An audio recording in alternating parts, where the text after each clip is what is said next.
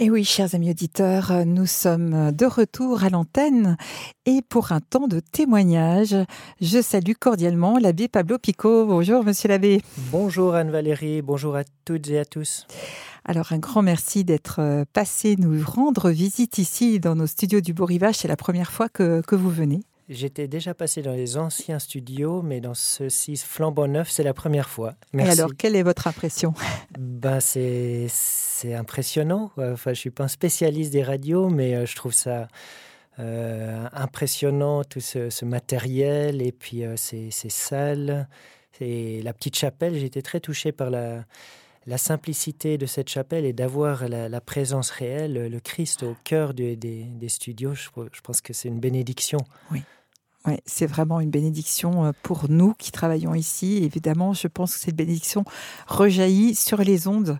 Du moins, je l'espère. Évidemment. voilà. Alors, cher abbé Pablo, euh, vous allez aujourd'hui nous livrer un peu votre témoignage parce que vous avez un lien particulier avec Radio Maria. Racontez-nous un peu cette histoire. Alors, pour euh, introduire peut-être ce, ce, témoignage, il s'agit de ma conversion et euh, je fête cette année, pas aujourd'hui, mais cette année 2024, les 20 ans de, ma conversion. Euh, et ça s'est fait en, partie euh, grâce à, Radio Maria. En fait, à l'époque, euh, je n'étais pas euh, pratiquant, moyennement croyant, et je, je, faisais du cyclisme de compétition dans une équipe tessinoise et comme je suis valaisan, je me rendais euh, tous les week-ends quasiment, souvent en tout cas au Tessin. Et puis euh, dès que j'arrivais euh, dans la zone un peu italienne après le Simplon, je captais Radio Maria italienne. Et je, buvais ces émissions parce que pour moi je découvrais la foi chrétienne et ça me, ça me nourrissait.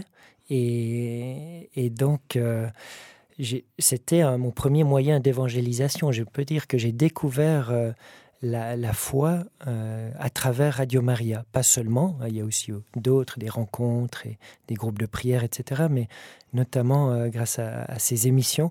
Et je dois confesser que je connaissais pas le je vous salue marie en français et je l'ai appris grâce à radio maria à le prier d'abord en italien grâce au chapelet euh, sur, euh, sur les antennes.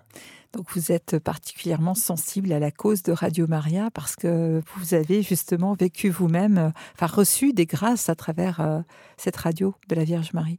Complètement et à travers Radio Maria et aussi bah, évidemment au-delà de la Vierge Marie. J'ai vraiment Euh, J'espère avoir un lien particulier. En tout cas, je dois beaucoup à, la Vierge Marie euh, pour ma conversion et aujourd'hui aussi en, tant que prêtre. Mais euh, elle a une, place importante dans, ma vie de, chrétien. Et elle m'a vraiment guidé. Peut-être un signe qui m'a été donné, c'est un, sanctuaire marial au, sommet du Centovalli. Pour se rendre au Tessin, je prenais la, voiture, et donc le col du Simplon, puis euh, avant Domodossola, on, on part euh, sur la gauche, euh, direction le Centovalli, et là il y a un sanctuaire à Notre-Dame d'Iré, Notre-Dame du précieux sang, où il y a eu un miracle au 15e ou 16e siècle. C'est un, une personne qui avait perdu à des jeux d'argent, puis il avait un peu bu, et en sortant, il avait jeté un caillou contre un, mur où il y avait une, icône de la Vierge Marie. Et euh, sur le front, euh, Marie a reçu ce caillou et il y a des gouttes de sang qui, qui ont coulé. Et c'est ensuite on a construit, le pape de l'époque a fait construire une euh, basilique immense et qui est très visitée encore aujourd'hui. Et on voit toujours, on vénère cette icône avec euh, quelques traces de sang de, Notre-Dame, où il y a un hôtel, j'y ai déjà célébré la messe. Et c'est vraiment un lieu de, bénédiction et de grâce. Et euh, je me souviens que je m'arrêtais souvent dans ce, ce lieu et le prêtre à l'époque, euh, le chapelain, qui était assez âgé, ancien, je m'étais un peu ouvert euh, sur mes questions de foi et il m'avait dit, euh, comme ça à la fin de la discussion, euh, un jour euh, vous, vous serez prêtre. Et c'était pas du tout dans mes projets. Puis je lui avais dit, mais comment vous pouvez dire ça? Puis il a dit, oui, oui, vous verrez, vous n'êtes pas le premier à qui je l'ai dit et ils sont devenus prêtres. Alors au début, ça m'a fait un peu peur. Ça fait un peu peur, oui. On se sent un peu enfermé euh, dans une prédiction. C'est ça. Et bah, finalement, euh, il, a eu raison. Et je ne suis pas devenu prêtre à cause de ça, mais ça a confirmé euh, mhm. plusieurs années après ça peut-être voilà sa, vision, en tout cas ce qu'il m'avait dit. Et je pense qu'il avait vraiment un charisme particulier parce que j'ai un couple d'amis valaisans qui ne pouvaient pas avoir d'enfants. Et ils avaient été faire un pèlerinage parce que c'est un lieu où il y a énormément d'ex-voto, des, des, familles qui ont été remerciées euh, la Vierge Marie de les, avoir exaucés pour avoir un enfant. Alors vous avez des, petites bavettes, des chaussons, des, ex-voto très jolis sur un, grand euh, côté de mur de l'église, de, la basilique. Et ses amis euh, ont été priés là, et le même prêtre leur avait dit, mais dans une année, vous aurez un enfant. Et ils ont eu une, petite fille, Margot, comme sainte patronne, Sainte Marguerite Bailly. Euh, petite Margot une année après. Ce prêtre, il est toujours en vie? Alors, je ne sais pas, en fait. Malheureusement, je n'ai pas gardé contact. Euh, je pense qu'il a été euh, voilà simplement de passage, mais. mais vous avez eu la possibilité de lui de lui dire, enfin de lui annoncer que effectivement vous vous lanciez sur le chemin du sacerdoce? Non, alors j'y suis retourné plusieurs fois, mais il n'était plus en, charge de, de cette basilique, donc je ne sais pas s'il est encore de ce monde. Ouais. C'est beau de voir comment le Seigneur met sur notre route comme ça des, des personnes pour, euh, bah, pour nous encourager. Je ne sais pas comment vous l'avez vécu finalement après coup, euh, sur le moment un peu choqué, mais... Alors, je dirais pas choqué, mais ça, ça m'amusait un petit peu. Je me disais, mais est-ce qu'il enfin, est il délire ou est-ce qu'il... Et puis, mais c'est une relecture, c'est après coup qu'on se dit, ben voilà, le Seigneur a, mm. quand même donné un petit signe Mm. Et quelle est la place de la Vierge Marie dans, dans votre, dans votre vie de prière, si ce n'est pas trop indiscret? Bien, pour moi, c'est vraiment mon guide spirituel. C'est elle qui me, me, conduit à Jésus et euh, j'essaye de, de tout faire, comme dit Saint Louis-Marie Grillon de Montfort, par Marie, avec Marie et en Marie, euh, parce que c'est c'est elle qui, qui, est notre mère de, de chrétiens et qui, qui nous, comme comme toutes les mères, a le souci du bien de ses enfants. Et notre plus grand bien, c'est c'est d'être unis à Jésus et elle est la personne qui a été le plus unie à Jésus, à son Fils. C'est elle qui l'a mis au monde et qui, l'a, qui nous l'a donné. Et euh, je crois qu'elle a cette mission de, d'engendrer le Christ euh, dans les âmes. Alors comme ça, ça, ça fait peut-être un peu lourd comme expression, mais euh, d'enfanter, ouais, d'enfanter euh, son fils dans les âmes et dans nos âmes. Et concrètement, ben, j'essaie de prier euh, un chapelet tous les jours et puis de vivre la messe avec Marie et bah, au quotidien, elle m'accompagne même si je pense pas toujours à elle. Et j'ai une petite anecdote pour ceux ou celles qui, comme moi, parfois se désolent de leur distraction pendant le chapelet. Nous sommes allés en pèlerinage à Fatima avec euh, les scouts d'Europe en 2019 et nous sommes arrêtés au, Carmel de Coimbra, il me semble, où avait vécu sœur Lucie. Et euh, il y avait là une sœur en 2019 qui avait connu sœur Lucie, donc la voyante de, Fatima. Et euh, elle l'avait connue lorsqu'elle était novice, cette sœur qui est toujours vivante. Et on lui avait demandé une anecdote que sœur Lucie lui avait laissé. Et elle disait, bah, elle, quand elle était novice, elle se plaignait à sœur Lucie de la difficulté de prier le chapelet euh, sans distraction. Et sœur Lucie lui avait dit, euh, mais en fait, Marie, euh, c'est comme une mère avec nous qui, lorsque son enfant lui fait un, dessin, son petit enfant de 3-4 ans, mais c'est un gribouillage, mais la mère, elle est heureuse parce qu'elle voit l'intention qui est derrière et et parfois, nos chapelets, c'est des beaux gribouillages, mais Marie, elle voit que on a pris du temps pour elle, gratuitement, pour méditer sur les mystères de, la vie de Jésus, les mystères joyeux, lumineux, douloureux, glorieux. Et voilà, donc euh, elle bénit cette intention plus que la qualité de, mhm. de notre prière qui, qui vaut ce qu'elle vaut. Ça nous renvoie à l'humilité de la Vierge Marie. Et c'est vrai que si on a ce désir de perfection, euh, parfois il faut savoir aussi l'abandonner pour euh, tout simplement bah, être comme on est, des, pauvres, des pauvres fidèles, des pauvres croyants. Exactement, c'est Sainte Bernadette qui disait, vous voulez prier comme des saints, je veux vous apprendre à prier comme des pauvres. Et c'était sa prière préférée, à hein, Bernadette, le chapelet. Mhm. D'ailleurs, lorsque Marie lui était apparue à Lourdes, elle était en train de prier le, chapelet, comme à Fatima. Et euh, ou à Fatima, elle demandait justement de prier le chapelet pour la paix dans le monde et combien on a besoin aujourd'hui de cette paix. Mhm. Et puis c'est vrai que à partir du moment où on accepte ce chemin de pauvreté, ben on, perd euh, aussi tout découragement, il me semble, le, parce que l'adversaire euh, se sert aussi de nos découragements pour nous dire mais bon à quoi bon prendre du temps pour le chapelet? De toute façon tu penses pas à ce que tu dis. Oui, oui le maître du bah oui du découragement c'est évidemment il cherche à nous détourner de, de cette prière où c'est il y a comme si ça ne, ça ne portait pas de fruits. Mais on ne voit pas toujours les fruits hein, de notre prière. Elle peut, le bon Dieu peut s'en servir pour euh, une âme, euh, voilà, dans la souffrance, à l'autre mhm. bout du monde, ou même dans une autre époque. Hein. Notre mhm. prière est atemporelle. Hier, je lisais un extrait d'un livre euh, Quand le Seigneur parle au cœur du Père Gaston Courtois. Je ne sais pas si vous connaissez ce petit livre bleu, qui est assez extraordinaire. C'est un, un, peu comme l'imitation de Jésus-Christ. Enfin, c'est c'est une, sorte de dialogue entre euh, Jésus et cette âme. Et à un moment donné, il lui dit, mais chaque matin, demande à Notre-Dame de te choisir un élu du ciel, une âme du purgatoire et un être sur terre pour t'accompagner dans la journée.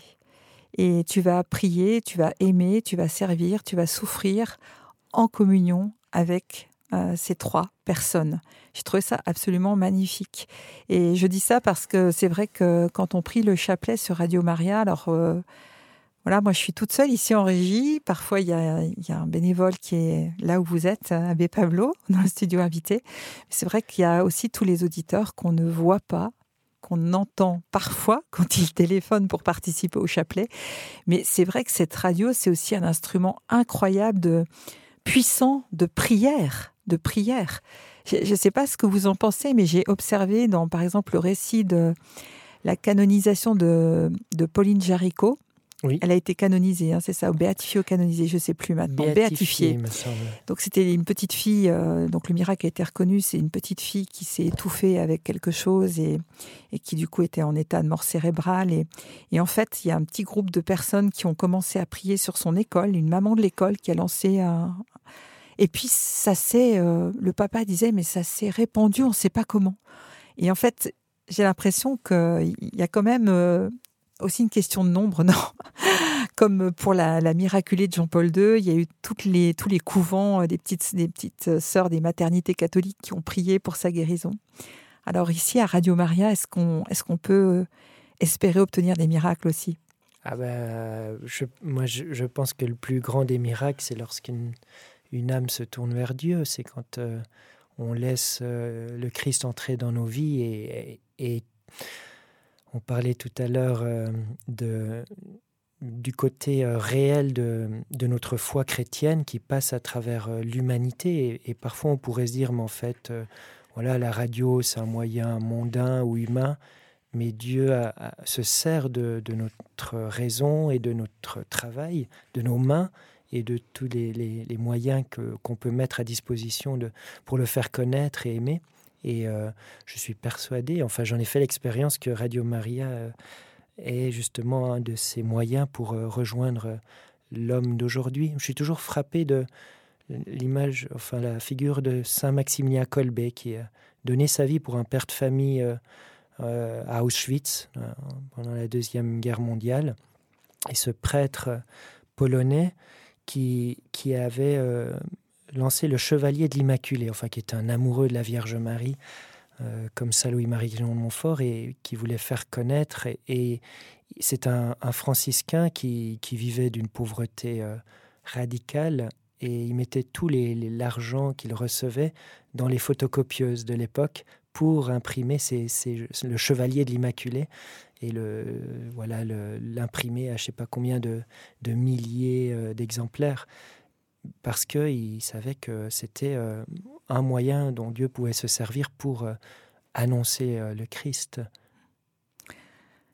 C'est alors je prie moi personnellement pour le futur directeur en demandant que ce soit un Maximilien Kolb. Amen. Rien que ça. Rien que ça.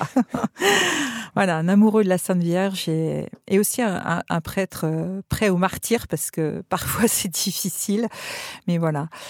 Abbé Pablo, est-ce que vous seriez d'accord de dire quelques mots euh, En ce moment, vous vous formez, euh, donc vous suivez une formation qui s'appelle Pasteur selon mon cœur. Et euh, est-ce que vous, pouvez nous dire quelques mots sur cette formation? Oui, alors c'est une formation qui est destinée euh, aux prêtres, et spécialement aux curés, mais pas uniquement, en tout cas aux prêtres. Et nous sommes accompagnés sur euh, une durée de 3-4 mois, à raison de une séance de deux jours par, une session de deux jours par mois, par des laïcs, essentiellement des laïcs qui sont des membres de la formation Alpha, du parcours Alpha, formateur Alpha. Et mm, donc cette formation a lieu à Paris. Alors euh, euh, nous sommes une quinzaine de prêtres venant de, la France. Euh, et moi, je suis le seul étranger, en l'occurrence, pour cette volée. C'est un parcours qui existe depuis une dizaine d'années. Et voilà, c'est un peu l'équivalent de Talentéo, pour ceux qui connaissent.